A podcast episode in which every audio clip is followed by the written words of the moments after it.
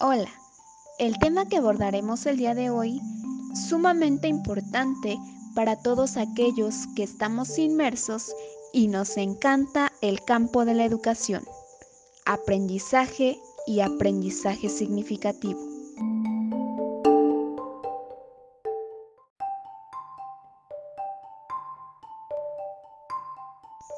Pero, ¿a qué llamamos aprendizaje?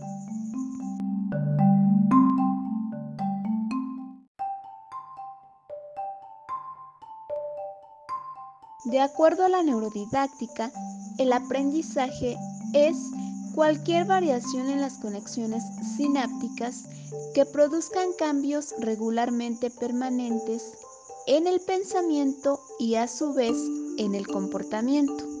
De este modo, hablar de aprendizaje refiere a nuevas redes neuronales que no están preprogramadas genéticamente, sino que se producen como resultado de las experiencias que vive un sujeto en su interacción con el entorno y como respuesta a las demandas de éste.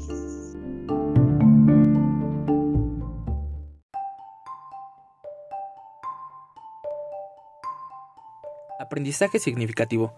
Antes que nada, debemos diferenciar entre los aprendizajes no significativos de los que reciben el nombre de significativos. Podemos decir que los aprendizajes no significativos son aquellos que hacen referencia a la plena adquisición de información a través de signos lingüísticos o numéricos, ya que ellos solo reflejan un significado concreto. Algunos ejemplos comunes son la memorización, para aprender fechas históricas, tablas de multiplicar, procedimientos para realizar alguna actividad matemática, información geográfica como las entidades federativas, los países y continentes por mencionar algunos ejemplos. Este tipo de aprendizaje se produce por medio de la repetición continua y constante a lo largo del tiempo.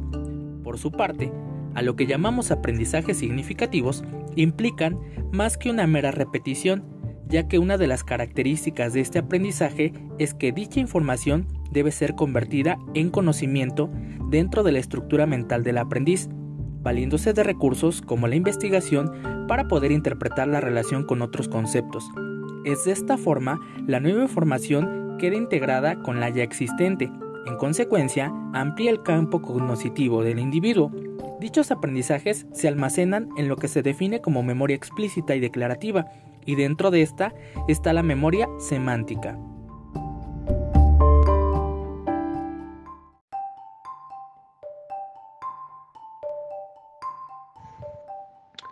Características de aprendizaje significativo.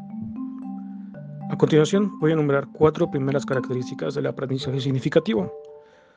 La número uno es que conlleva una participación activa por parte del alumno.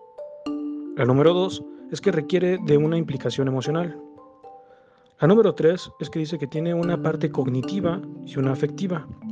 Esto quiere decir que es no solo poder aprender, sino también es querer aprender. Y la cuarta y última que para mí es la más importante, es que se obtiene un nuevo concepto y se pone de frente con el concepto que se aprende desde la niñez. Y con estos dos conceptos se vuelve y se crea uno nuevo, con lo que se obtiene una nueva visión del mundo.